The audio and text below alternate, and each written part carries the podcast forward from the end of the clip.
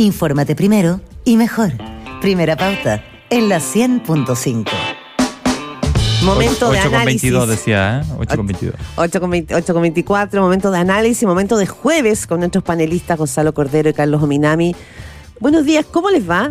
Bien, pues muy bien, buenos Hoy días. día está nublado, la temperatura bajó un poquito, ayer la temperatura estuvo altísima en todos los sentidos posibles. Sí. Caso convenio. Primero, ¿cómo lo vieron? Porque ayer realmente no es que hay una arista, no es que solamente toman detenido a dos figuras y protagonistas claves de este famoso caso convenios, cuando se cumple justo ahora seis meses desde que esta hebra comenzó, sino que también empiezan a aparecer otras versiones que ponen en, en- en un lugar muy complejo al ministro de Vivienda, Carlos Monte. Pero partamos por lo menos, ¿cómo ven todo este movimiento? Se lo pregunto porque entrevistamos al diputado socialista Marco Lavaca que terminó diciendo que en realidad le parecía muy sospechoso.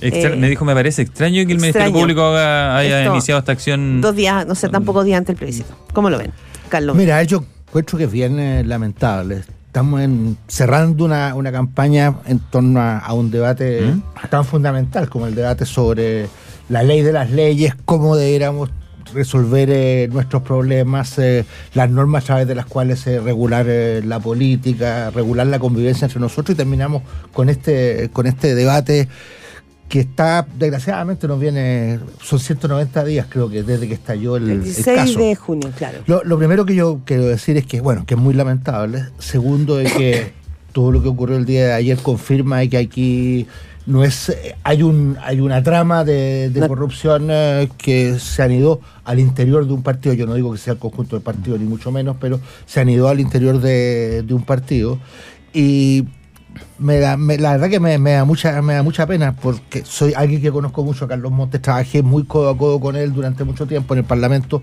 durante muchos años hacíamos una dupla, él era diputado, yo era senador, trabajábamos juntos en las comisiones de presupuesto. Del mismo partido político, además. Exactamente, entonces sigo, yo sigo pensando que Carlos es una persona completamente intachable, pero creo que hubo un conjunto de personas también que abusó de, de su buena fe, que abusó de su confianza. A mí me llama mucho la atención la declaración que hace la, la subsecretaria, que ya antes había dicho, mire, la verdad es que Lo el ministro contrario. no, no tenía, no tenía idea. Todos sabemos además que en los, en los ministerios son, son los subsecretarios los que llevan los temas eh, internos y me da la sensación de que es por eh, más bien un afán de, de defensa judicial que la subsecretaria está más bien cambiando la cambiando la opinión con una sola cosa ella dice que entregó un informe no dice que advirtió respecto a irregularidades que Sí, lo por que eso dice la Carlos declaración Montes. de Carlos Monte de- dice de ilegalidad, ¿no? exactamente Gonzalo Cordero, ¿cómo ves tú toda esta A ver, hay tantos. Teleserie, ¿no? Claro, habría, ta- habría tantos ángulos, tantos ángulos por los cuales entrar. Mira, eh, yo creo que el gobierno se ha ido encajonando, tomando malas decisiones, enfrentando mal este problema desde el comienzo. Eh, eh, yo tengo la deformación, o como quiera decirse, digamos, de que a mí me enseñaron a pensar en la escuela de Derecho, digamos. ah, en- en- entonces a uno lo, primero que le enseñan como estudiante es que todo estudiante de Derecho tiene que eh, decir, hay que distinguir al enfrentar la realidad. ¿Qué es lo que hay que distinguir? ah? Yo creo que aquí, si uno dice, mira, a ver, aquí hay cosas irregulares o no hay cosas irregulares. Es lo primero que uno tiene que distinguir. Y yo creo que la respuesta está clara, lo acaba de decir Carlos. Evidentemente que hay cosas irregulares. Entonces, ya, definido que hay eso, segunda cosa que hay que distinguir. El responsable político de esto, ¿tuvo participación o no tuvo participación en las irregularidades? Yo diría que a esta altura no hay nadie que diga que tuvo participación. O sea, eso no hay ningún indicio. No tuvo participación. Descartado eso, ¿qué es lo que hay que distinguir? Bueno, él supo o no supo. Y ahí entramos en una línea que es muy Más sutil. resbalosa. Que es muy sutil, porque si supo cuándo. ¿ah? Eh, ¿Y qué? ¿Y, y qué? ¿Ah? ¿Qué supo? ¿Cuándo? ¿Y qué? Pero asumamos, asumamos, que no supo. Yo escuchaba, escuché en la radio cuando venía para acá el diputado Vilavaca, defendiendo al, al ministro Montes. Eh, entonces, la, la descripción que el diputado Vilavaca hacía en su defensa es la descripción de la responsabilidad política. Eh, el, el diputado Vilavaca dice, mire, eh, que el, el ministro Montes confió, a lo mejor confió demasiado en algunas personas. Mm. ¿Ah? Que es lo que dice Carlos Miname también, que quizás confió mucho Bueno, en un grupo de bueno, personas. Cuando, cuando el responsable de una organización confía demasiado eh, y ocurren cosas in- eh, incorrectas porque aquellas personas en las que él confió se traicionaron esa confianza, bueno, Eso es la responsabilidad política. Ese es el momento en que el responsable político tiene que asumir las consecuencias de ese error. Claro, de él insistía que la responsabilidad se cortaba en la subsecretaria, porque todas las, otras personas involucradas le rendían cuenta a la subsecretaria, no al ministro. Era su postura. Eso es, Este, eso, eso es pueril, porque la, la responsabilidad administrativa es la que corta en la subsecretaria. La responsabilidad política no, porque los ministros no son reyes. Los ministros Claro. son autoridades en un Estado de Derecho constitucional. No, no, no son irresponsables. Mm. Eh, estamos esta mañana aquí en Primera Pauta con Carlos Minami y Gonzalo Cordero, son 8.29. Voy a dejar esta la pregunta para volver, pero tenemos que hacer una breve pausa. Parte del entramado, y quizás no es tan importante para la opinión pública como, lo sí, como sí lo es, eh, el golpe a la fe pública del caso de la corrupción, ¿no? Y como ya empieza a aparecer como una preocupación ciudadana, eh, este flagelo, porque eso es, ¿no? Es un veneno cuando la corrupción empieza a ingresar, sobre todo en el sistema político. No, la pregunta es el otro debate, y es el debate de quién está pagando la cuenta en el gobierno, si socialismo democrático o el Frente Amplio. También lo hablaba en este sentido el diputado de la Vaca. Vamos a hacer una pausa y vamos a volver con el señor Minami, que pertenece al Partido Socialista, que nos diga quién está pagando aquí la cuenta. No te quedes con los titulares. Infórmate en serio. En primera pauta. 8.36, estás en primera pauta, jueves 14 de diciembre. La pregunta quedó eh, puesta sobre mm, el escritorio de don Carlos Minami, ya va, a entrar aquí también a la cancha Gonzalo Cordero. La pregunta era, ¿quién está pagando la cuenta? Porque finalmente aquí Socialismo Democrático entró al gobierno para ayudarles a dar gobernabilidad, pero su ministro Carlos Monte, figura icónica del Socialismo Democrático, está siendo de alguna manera confrontado con la nueva generación, ¿o no? Bueno, finalmente quien pague la, la cuenta tendrá que resolverlo la, la gente, se resolverá, tenemos una elección eh, próxima el mes de, de octubre del 2014 y ahí creo que es, es bien probable ¿eh? que haya, que haya un cambio bien importante en, la en las relaciones de fuerza, particularmente en el mundo de la centroizquierda. Y en donde yo creo ¿eh? que, que el dato fundamental es como el socialismo democrático, que no era un socio de primera categoría dentro de esta No, era socio minoritario. Era un socio, era un socio minoritario. Y de última hora. Accionista, accionista clase B, no clase A. Y que saltó a hoy última día, hora. hoy día, hoy día es el sostén fundamental El del socio gobierno. controlador. Todas las, eh, todas las principales áreas de la actividad gubernamental, todas prácticamente. Que hablemos de Hacienda, que hablemos de seguridad interior, que hablemos de las relaciones exteriores, que hablemos de la relación con, con la justicia a través del ministro Cordero, se llevan eh, a través eh, de personeros que son eh, parte del mundo del socialismo democrático. Yo creo que eso también eh, habla bien de lo que ha sido la, la responsabilidad con que el socialismo ha enfrentado esta, esta situación tiene que ver eh, también con una larga reflexión respecto a lo que ha sido también su desempeño histórico, pero yo, yo espero ya que la ciudadanía sepa, sepa valorar el esfuerzo que, que ha hecho el socialismo democrático para sustentar este, este proceso. Y en el caso específico de Carlos Monte, yo creo que estamos, estamos todos de, de acuerdo de que él, eh, su- sus responsabilidades individuales, por así decir, administrativas, no, no, no- no- están totalmente fuera de duda, pero creo que tendrá que ser eh, él, junto con el presidente de la República, los que evalúen eh, el ámbito Político, el ámbito tú. de la, la responsabilidad ¿La política? política. ¿Mm? Yo creo que este país no puede continuar a partir de la próxima semana con el de- nivel de debate que tenemos eh, hoy día. Yo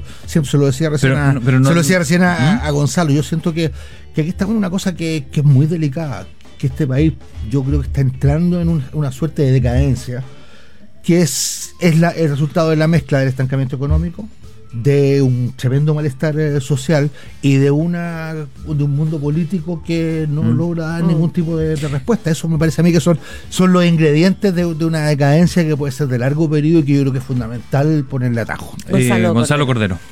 Yo creo que hay tres eh, decisiones, hay tres hitos que están pendientes y que la opinión pública es inevitable que mire y que generan una tensión muy fuerte. El primero es la responsabilidad política del Ministerio de la Vivienda. El segundo es la responsabilidad del señor Crispi. ¿ah? Y así Del como yo digo... jefe de asesores del presidente. segu- de la- del presidente de la República. Y así como yo en el primer caso digo responsabilidad política, porque a mí me parece que el ministro Montes tiene responsabilidad política, en el caso del señor Crispi yo no, no califico la responsabilidad, porque no tengo claro todavía si la responsabilidad de él es únicamente política.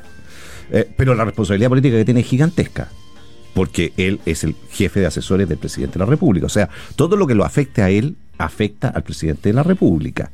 y yo le tengo una alta, alta, alta, altísima estima a la institución presidente de la República. A veces siento que yo le tengo más respeto a la institución que la propia persona que ejerce el cargo hoy día. Y en tercer lugar, eh, el desafuero de la diputada Pérez. Yo creo que aquí hay un tema, es evidente, el Ministerio Público tiene que pedir el desafuero de la diputada Pérez y mientras más se demore en hacer eso, más tensión social genera. Ahora, hay un comentario, hay- a, a propósito de lo que decía Carlos, hay un comentario que yo quiero, quiero hacer. A mí, me el siglo XX eh, fue un siglo en el que la política se caracterizó por la polarización que yo llamaría horizontal. O sea, izquierdas y derechas. Y- Desde la base. Desde la base, desde la base hasta la cima. ¿Ah? La sociedad estaba dividida entre los que se colocaban en la izquierda y los que se colocaban en la derecha. El siglo XXI está crecientemente evidenciando una tendencia hacia la polarización vertical. Vale decir, donde la división está entre la élite Tal cual. que, que maneja el poder económico, político, institucional, ¿ah? la, élite que conduce las sociedades y, y la gran masa que está eh, eh, de los de los gobernados, por decirlo de alguna manera. El populismo, que, que los pone en contraposición eh, de una élite abusadora sobre una Pero yo creo, pero un yo creo, pueblo mancillado. pero yo creo que el populismo es una consecuencia de esto. Al generarse esta, esta división, esta polarización vertical de, de- de los muchos contra los pocos que conducen, eso es el caldo de cultivo para el populismo. El que se vayan todos, que empezó en Argentina, eh, eh, es la expresión más clara de esto. Y nosotros cuando veíamos esto, el que se vayan todos, cuando nosotros teníamos en Chile una transición que estaba funcionando... Cuando vivíamos en el oasis. Claro, cuando teníamos transición que estaba funcionando muy bien, con presidentes de la República que eran respetados de lado y Mm. lado, con las diferencias políticas que tuviéramos, pero que eran respetados de lado y lado, nosotros veíamos este que se vayan todos. Como y- una locura. y era una locura. Y hoy día estamos muy Sí, cerca de quería eso. hacerles una pregunta que está relacionada con el momento y con a pesar de lo que ustedes dos ponen muy agudamente y con mucha sapiencia eh, los riesgos que estamos corriendo, ¿no? Cuando uno entra en estos túneles. Pero la pregunta también tiene que ver con algo de, lo que se ha hablado mucho desde que asumió eh, Gabriel Boric el Frente Amplio, la nueva generación. Eh, en Chile se han abierto en el último tiempo, yo diría, dos esperanzas. Una fue cuando se abrió el proceso constitucional, que dijeron, bueno, aquí se acaba y este es un camino institucional para desactivar esta crisis tremenda. Probablemente esa esperanza se empieza a diluir respecto de las, de las respuestas que el mundo político puede dar frente a situaciones críticas. Lo que pase con el resultado, me refiero a que finalmente la ciudadanía se desconectó o se desapegó de esa. Y lo otro es que esta nueva generación llegaba también generando, tirando semillas, ¿no es cierto?, para que emergieran nuevas flores, un nuevo pasto y, y eso pareciera ser que, o sea, lo que estamos viendo con toda la trama de democracia viva es que esa generación tampoco eh, pudo responder a la promesa con la que llegó, o responder o hacer pie sobre aquello que prometió. Lo que estamos viendo son casos de corrupción, derechamente. Eh, bueno, hay investigaciones en curso, pero que ¿cómo lo ven ahí, no? El, también lo que pasa ahí con la nueva generación, porque todos los casos, como tú lo bien decías, cuando dijiste Carlos Minami, anidan en un partido político que se llama Revolución Democrática.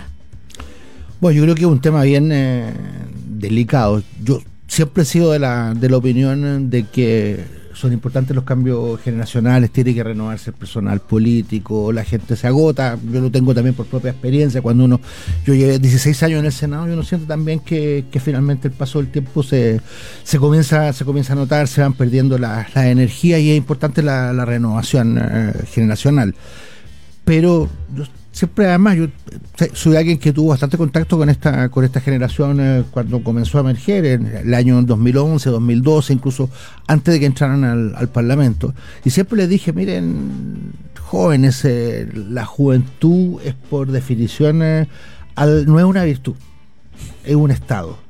Y por definición es pasajero entonces, a mí me parece que fundar un proyecto político puramente sobre las renovaciones generacionales es fundar un proyecto político bastante bastante limitado. Hay cuestiones de contenido que trascienden completamente las definiciones generacionales. Hay jóvenes que pueden ser eh, corruptos y hay gente de, de mayor edad, de mayor, de mayor experiencia que son eh, totalmente incorruptibles y que son eh, impecables. Entonces, yo siento que, que también estamos viendo aquí una los límites de una cierta de una cierta levedad, de una cierta ligereza en la formulación de un proyecto político sobre una base puramente generacional y no sobre la base de valores, de principios, de una comprensión eh, más, eh, más lúcida y más objetiva de lo que había sido la historia de la transición. Sí. La, la generación del Frente Amplio emerge en la política y irrumpe en la política Ya. con este con esta idea de renovación y con una crítica implacable a los 30 años que Mm. creo que era bastante injusta. Oye, déjame sacar un poquito de la profundidad esa eh, y volverlo a, a la cruda realidad. Eh, escribía Cristian Valdivieso, director eh, de Criteria y quien nuestro columnista de martes ayer. Toda elección tiene su dramático atocha como potencial. La del domingo próximo puede ser hoy, Gonzalo Cordero. Sí, puede serlo. No, no sé si lo va a hacer. Ah, no, claro, pero, no, pero, pero puede serlo. Puede porque- cambiar el curso de los hechos. Claro, estas, tú. 70, estas 72 horas son críticas, creo yo, para la elección. Eh, porque eh, uno de los principales problemas que tienen las campañas, sobre todo en, en la época actual, es que la gente, y tiene que ver con lo que estábamos conversando antes, eh, la gente se ha desapegado de la política, le, ha- le ha perdido interés. Entonces, se necesitan eh, remesones muy fuertes para que la gente se conecte masivamente con lo que está pasando en la política. Y, y yo creo que aquí el conec- eh, eh, esto puede tener la fuerza suficiente para que haya una conexión y para que se produzca el eje que la campaña, que las dos campañas No lograron. han, han- han buscado de distinta manera. ¿ah? La campaña de la favor lo que busca es generar la conexión de que si usted quiere votar por el gobierno, vote en contra. ¿ah? Si usted, si usted no quiere votar por el gobierno, vote a favor. ¿Ah? Y, creo, y yo creo que la campaña del en contra ha hecho lo mismo al revés, digamos. Ha tratado, ha, tratado de, de- poner en un discurso que es muy confuso ideológicamente en el en contra. ¿ah?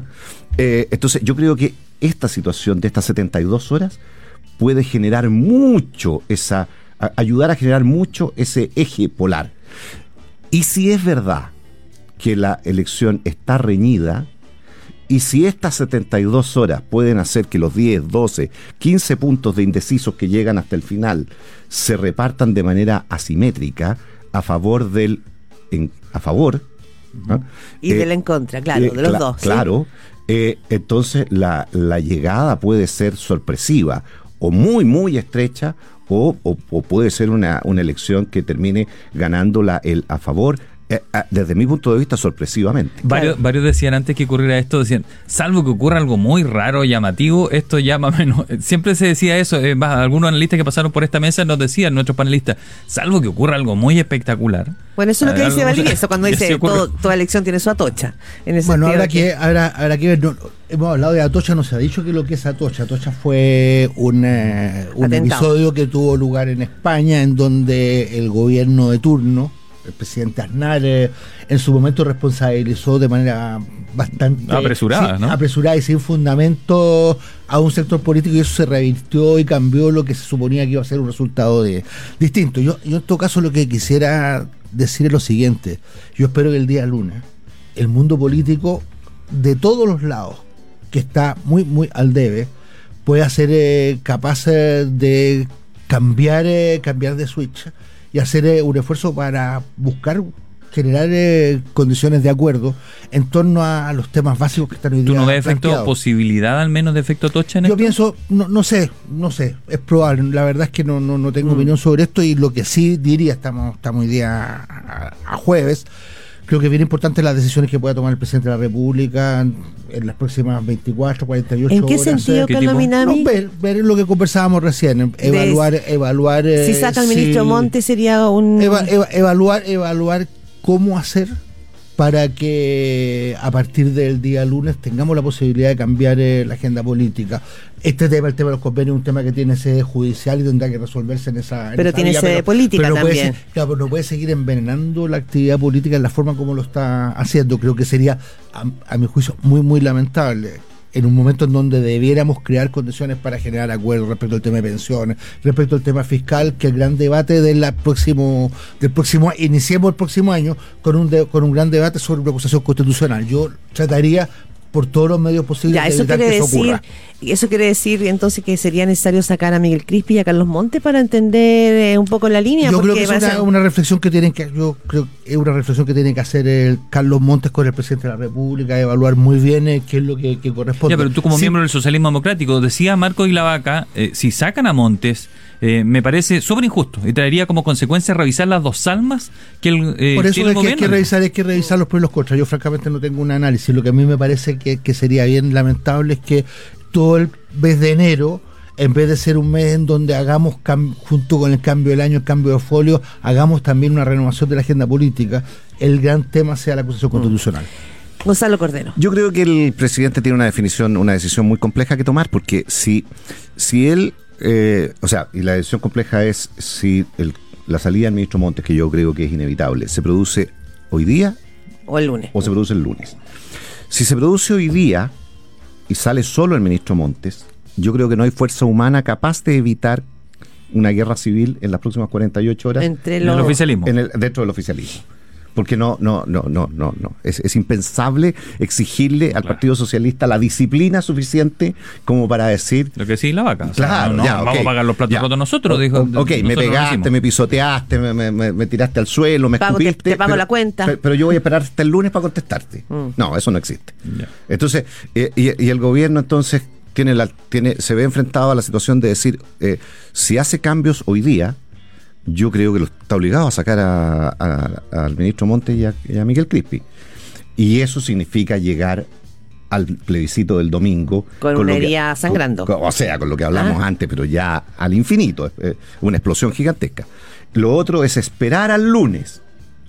Y, y bueno, la explosión no va a ser tan gigantesca, pero va a estar con esta, va a estar con esto, con esta tensión de lo no resuelto.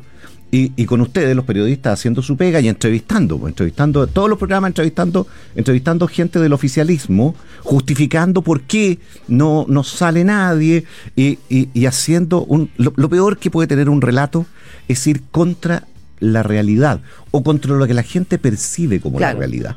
Exacto. ¿Ah? Y ahí hay una, una, una- otro punto, eh, Gonzalo y Carlos Minami, que tiene que ver también con. Pareciera ser que el gobierno tiene como una mm, tensión, o no quiero- ya voy a ocupar la palabra, como una cierta tosudez, porque pasó con Giorgio Jackson, de sostener, sostener, sostener, sostener hasta llegar realmente a un punto de, de una encrucijada en que ya pagaste todos los costos por sostener a aquellas personas. Quizás estará pasando algo parecido con Carlos Monte o con Giorgio, o con Miguel Crispi, porque muchos dicen, Carlos Monte debió haber renunciado hace ya tres meses atrás para evitar eh, finalmente te- una vez que sostienes tienes que seguir apretando apretando y no siempre es posible sostener Bueno, efectivamente, yo creo que es siempre mejor eh, tener una capacidad de, anticipar eh, las decisiones, no hacer que, las cosas eh, se sigan se sigan prolongando, tener una, una, una agonía tan, tan extensa. Yo reitero, creo que hay una responsabilidad muy importante hoy día que tiene que ejercer entre el ministro Monti y el presidente de la República y evaluar.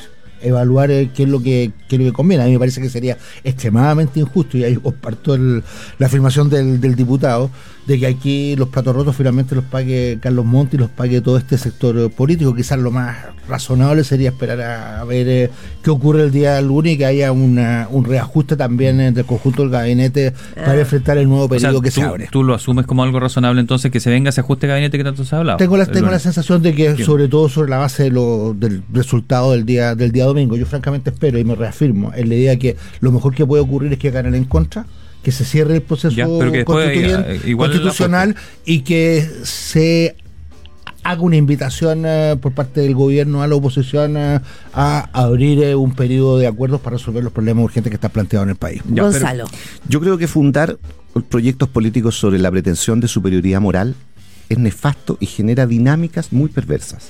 Entonces yo creo que eso es lo que estamos viendo hoy día. Por- desde el punto de vista del gobierno, del, del, del- del- de apruebo dignidad ¿ah? y, y del Frente Amplio, yo creo que al, al presidente le cuesta mucho, mucho, mucho tomar medidas que significa renunciar a esa pretensión de superioridad moral, porque sobre eso han construido todo su proyecto político. Y esto al mismo tiempo les genera una dinámica perversa al interior del gobierno.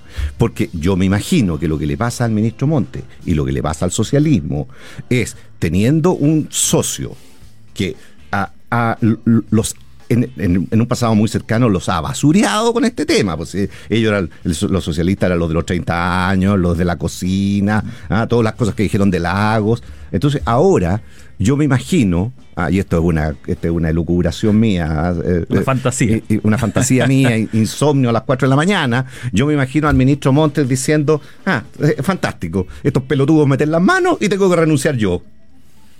Si no hubiera una dinámica construida sobre la base de esa pretensión de superioridad moral, yo creo que sería mucho más fácil para todos salir del lío en el que están. Mm. Sería otra ahí la conversación. Bueno, mucho paño por cortar, quedan invitados y que nuestra audiencia sepa que Gonzalo Cordero y Carlos Minami van a estar aquí el domingo, en- ¿no es cierto? En Radio Pauta, analizando Sí, ¿qué quieres la decir? elección. Quiero decir una sola cosa. Sí. Cuando pasan estas cosas, yo recuerdo un dicho que lo encuentro maravilloso. A ver. Cuando quieras hacer reír a Dios, cuéntale tus planes. Ay, me lo decía un gran tío mío argentino. Cada vez que yo le contaba mis planes me decía, ¿quieres hacer reír a Dios? Nos- nos- nosotros aquí con Carlos haciendo análisis semana a semana y dándonos, dándonos de, de, de sabiondos, digamos. Y el lunes. El lunes, no sabemos. Pero el domingo estamos invitados y el análisis de esa elección Gonzalo, de plebiscito lo vamos a hacer con ustedes aquí en Radio Gracias Pauta. Muchas gracias. Muchas gracias. muy bien.